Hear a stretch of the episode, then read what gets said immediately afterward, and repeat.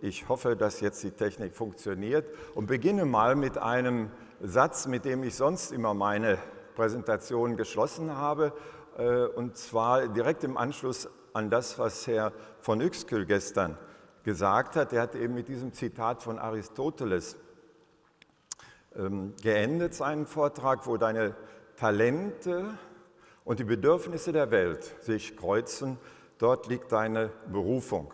Und ich möchte jetzt gleich auch im Anschluss an die Gespräche, die gerade stattgefunden haben, mich mal sehr auf Sie selbst konzentrieren, auf äh, Sie als Person und nicht so sehr auf das, was oft sonst bei dieser Veranstaltung im Vordergrund steht, nämlich welche Produkte entwickle ich, wie bringe ich äh, Ideen auf den Markt. Ich habe hier mal als äh, Metapher einen Walnussbaum genommen. Wenn man sich also darauf konzentriert, äh, welche Früchte zu erzeugen sind, wie die Früchte auf den Markt kommen, ist man eigentlich schon am, an der letzten Stufe der ganzen Überlegungen angelangt. Ich möchte heute, wie ich das sonst auch bei meinen Vorträgen hier am Entrepreneurship Summit mache, äh, bei dem Kern, bei der Grundidee, bei dem, was dann zunächst mal Wurzeln schlägt, beim Samen anfangen, wo die bei den Pflanzen bei Menschen die genetische Information verdichtet ist und äh, man nennt das in der Unternehmensentwicklung oder in der Phase des Gründens den memetischen, den geistigen Code, den es zu entwickeln geht.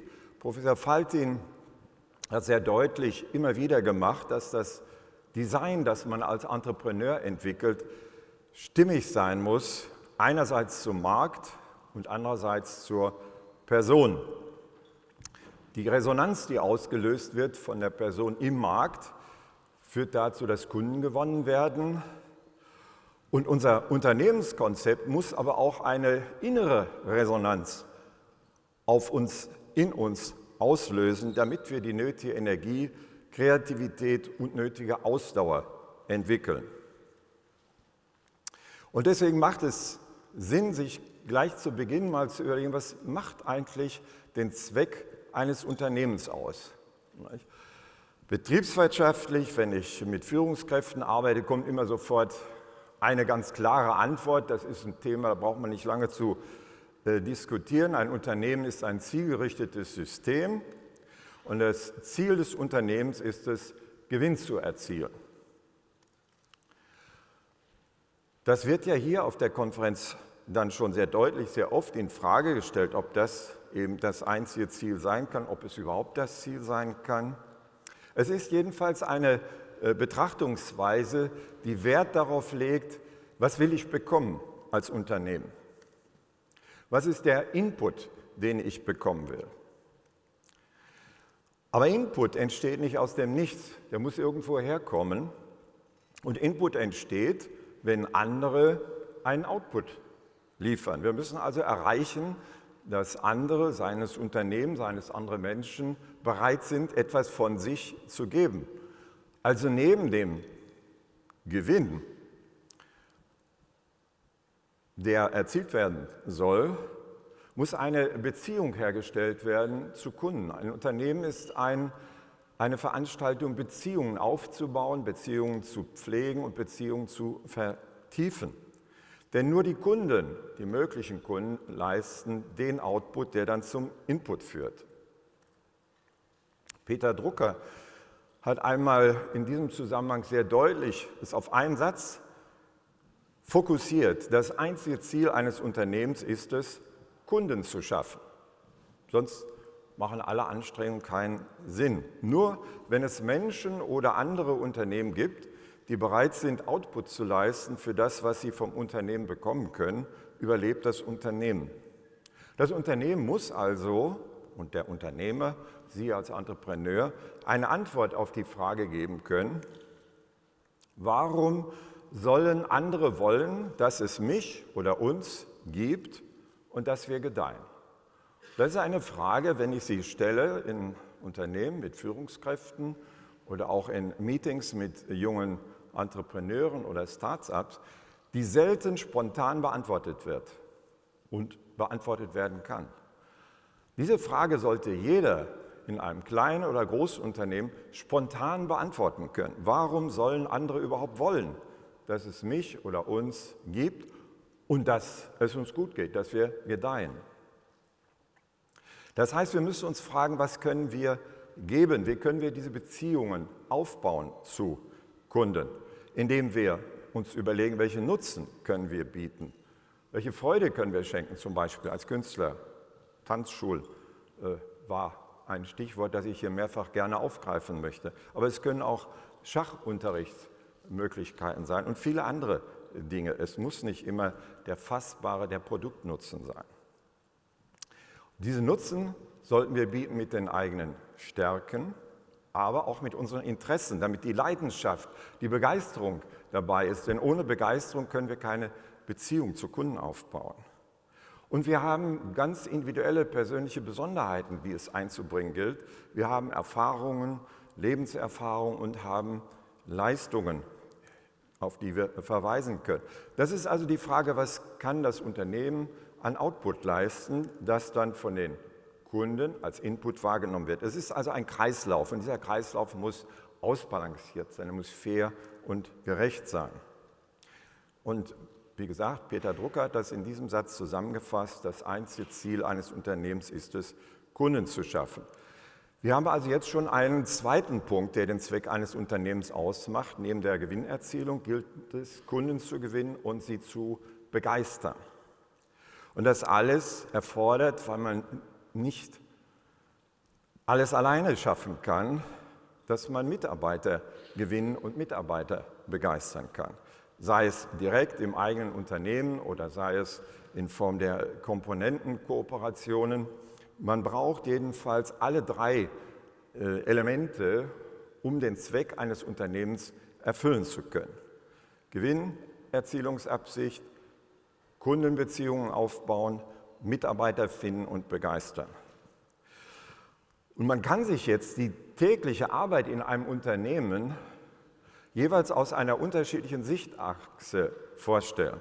Man kann aus der Sichtweise Gewinn zu erzielen, zum Beispiel die Produkte möglichst so herstellen, dass sie billig produziert werden können und dass man viele Kunden gewinnt. Das geht dann oft auf Kosten der Qualität oder der Dauerhaftigkeit, der Nachhaltigkeit. Wir haben in, inmitten dieses Dreiergeflechtes Spannungszustände zwischen Gewinnerzielungsabsicht und des Bemühen, Kunden zufriedenzustellen, gibt es einen natürlichen Spannungszustand und jeweils, wenn man es jetzt aus der Kundensicht betrachtet, wäre die höchste Qualität, die größte Nachhaltigkeit und ein vernünftiger Preis sichtbar. Also wir haben hier ein Spannungsverhältnis zwischen diesen beiden Faktoren. Wir haben aber auch ein Spannungsverhältnis zwischen Kunden und Mitarbeitern. Wenn, sich, äh, wenn man sich sehr stark um die Mitarbeiter kümmert, werden möglicherweise die Kunden oder die Gewinnerzielungsabsicht vernachlässigt. Wir haben also zwischen allen drei Komponenten, ich will das nicht groß vertiefen, das können Sie sich ja vorstellen und Sie werden Ihre praktischen Erfahrungen damit gemacht haben, zwischen allen drei Komponenten haben wir jeweils ein Spannungsverhältnis und es kommt darauf an, die Sichtweise, aus der man Entscheidungen fällt, jeweils balanciert aus einer der drei Gesichtspunkte so zu fällen, dass die anderen beiden Gesichtspunkte ebenfalls ausbalanciert berücksichtigt werden. Sie sehen also, die Aufgaben eines Entrepreneurs sind äh, hier schon sehr deutlich in dem Bild das Aushalten von Spannungszuständen, das Herstellen von Ausgleichsinteressen und man braucht eine gewisse die Psychologen nennen das Ambiguitätstoleranz, also das Aushalten können von Widersprüchen in sich, in der eigenen Person, damit man die jeweilige Balance finden kann. Und das schafft man, wenn man entsprechende stabile psychische Ressourcen hat. Ein Entrepreneur braucht eine starke Selbstwirksamkeitsempfindung braucht eine klare Hoffnung, dass das, was er vorhat, realisierbar ist. Er braucht einen gesunden Optimismus, dass das, was äh, zu tun ist, auch erfolgreich erledigt werden kann. Und er braucht eine Elastizität, eine Resilienz, eine Stabilität, auch mit Rückschlägen, mit Scheitern umgehen zu können. Zu diesen vier Punkten gibt es dann in der ausführlichen Präsentation jeweils genaue Erklärung, was das bedeutet, wie sich das voneinander unterscheidet und vor allen Dingen, wie man die einzelnen Faktoren in sich selbst verstärken kann. Das kann ich hier, weil es doch eine, eine etwas aufwendigere Erläuterung ist, in dieser kurzen Präsentation nicht zeigen, aber das können Sie dann ausführlich lesen in der Präsentation. Schauen wir uns jetzt noch etwas genauer dieses Individualsystem Mensch an, das Wünsche hat, das Ziele hat, das Erwartungen hat das sich also fragt, was will ich haben? Das ist die eine Seite. Und das, was wir haben wollen, ähnlich wie ich das für das Unternehmen dargestellt habe, ist nur zu bekommen durch andere Menschen, durch andere Organisationen, durch andere Unternehmen. Und denen muss ich etwas geben. Ich muss also eine Klarheit darüber haben, was kann ich geben, was will ich geben oder was soll ich geben. Wir haben also zwei Seiten äh, zu berücksichtigen, damit auch für uns selbst persönlich dieser zirkuläre Austausch, dieses Fließsystem funktionieren kann. Und ich kann diese beiden Fragen, was will ich haben, was sind meine Werte, meine Wünsche, meine Ziele oder was kann ich geben, nur dann klarer beantworten, wenn ich ein Bild von mir selbst habe, wenn ich weiß, wer bin ich. Das ist natürlich einfach gefragt, und eigentlich nur lebenslang zu beantworten. Das ändert sich auch im Laufe der Zeit. Wir sind nicht wie eine Walnuss äh, programmiert, einen Walnussbaum zu entwickeln. Der Mensch hat viele Entfaltungs-, Wachstumsmöglichkeiten und braucht oft viele Jahre, manchmal Jahrzehnte, bis er zu seiner eigenen Identität, zu seiner Authentizität findet. Aber wie macht man das? Was sind die Schritte, die man unternehmen kann, um Klarheit über sich selbst zu bekommen. Eine Antwort sollte man finden auf das, was mir persönlich wichtig ist, wesentlich ist, was meine Werte sind, was ich vorziehe und auch was ich ablehne, wofür ich stehe und wogegen ich stehe. Dort sollte man Klarheit haben. Es gibt bei den Werten, die hier in einem sehr weiten Wertebegriff verstanden werden, sogenannte Appetenzwerte. Das ist das, worauf man Appetit hat, wo man hinstrebt, was einem Spaß macht, was einem Freude macht, was einen befriedigt. Und es gibt Aversionswerte. Das sind Zustände, die man auf jeden Fall vermeiden möchte. Alleinsein, Peinlichkeiten und dergleichen. Und beide stehen auch wieder in einem Spannungsverhältnis zueinander. Manche Appetenzwerte werden von Menschen nicht erreicht, weil die jeweiligen Aversionswerte stärker dagegen stehen. Und wenn wir uns mit Werten beschäftigen, dann sind wir schon an einer ganz wichtigen Quelle des persönlichen Entrepreneurships, sind wir nämlich bei der Frage der Motivation, bei den Antriebskräften. Was feuert uns an? Letztlich geht es ja im Leben, in der Wirtschaft, im Alltag immer wieder darum, Ergebnisse zu erzielen, Wirkung zu erzeugen. Wenn Sie ein Geburtstagsgeschenk kaufen, äh, haben Sie einen langen Prozess vor sich der Überlegung. Aber zum Schluss brauchen Sie, wenn Sie dann auf die Feier, auf die Party kommen, brauchen Sie ein Geschenk, das Sie übergeben können. Und Sie wollen eine Wirkung erzielen. Und wenn Sie ein Unternehmen haben, wollen Sie auch entsprechende Ergebnisse erzielen, Wirkung erzeugen. Das macht man, indem man entsprechende Aktivitäten entwickelt, Ressourcen mobilisiert und damit das Ganze einigermaßen zeitnah und von den Ressourcen vernünftig stattfindet, setzt man sich klare Ziele und bricht sie in einzelne Aufgaben herunter. Das ist der ganz gewöhnliche Alltagsprozess, ob Sie einen Kuchen backen oder ein Fahrrad herstellen oder ein Flugzeug bauen. Es geht immer in diesen drei Stufen und diese drei Stufen kosten Energie. Schon die Auswahl der Ziele, schon das Herunterbrechen in Aufgaben, ähm, das genaue Beschreiben der Aktivitäten und dann das Durchführen, das Machen, das Tun der Aktivitäten, all das kostet Energie. Und die spannende Frage ist, wo kommt sie her? Die Energie wird uns geliefert aus unseren Emotionen. In dem Wort Emotionen steht das Wort Motio, also vom lateinischen movere, bewegen kommt das her. Das, was uns in Bewegung setzt. Das ist das, was uns Motivation liefert. Und da hat Daniel Pink in den letzten Jahren äh, sehr stark gefordert, dass wir das, was die Wissenschaft erkannt hat in den letzten 40, 50 Jahren, endlich auch in unserem wirtschaftlichen Alltag berücksichtigen. Er hat inzwischen drei Motivationssysteme, die in uns stecken, voneinander unterschieden. Das Motivationssystem 1, das ist unser Primärsystem, das uns hilft zu überleben und das uns äh, dazu veranlasst, dafür zu sorgen, dass die Menschheit überlebt. Äh, das sind die physischen und psychischen Grundbedürfnisse und das ist einfach da. Dieses System hält uns in Schwung, ist überlebensnotwendig und ändert sich dauernd. Als dann die Arbeit der Menschen immer stärker vom Land, von der Landwirtschaft, vom Handwerk in die Industriebetriebe, in die Büros und Kaufhäuser und große Organisationen verlagert wurde, reichte diese ursprüngliche Motivation des Systems 1.0 nicht mehr aus und man äh, musste sich Dinge einfallen lassen, um die Menschen zu bewegen, zur Arbeit zu kommen, die Arbeit zu tun, sie zuverlässig zu tun.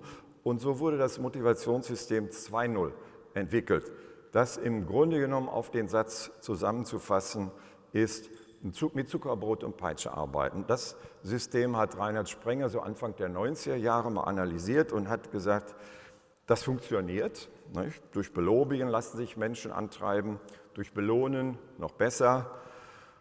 Und durch Bestechen, wenn du das und das tust, kriegst du das und das zusätzlich, funktioniert das auch sehr gut. Und wenn diese drei positiven, äh, sozusagen die Zuckerbrote, nicht funktionieren, dann holt man das Stöckchen raus. Die Amerikaner sprechen hier von Carrot and Sticks. Das ist vielleicht etwas freundlicher, von einem Stock zu sprechen als von einer Peitsche, aber immerhin, es geht dann los mit dem Bedrohen, funktioniert auch, und schlimmstenfalls mit dem Bestrafen.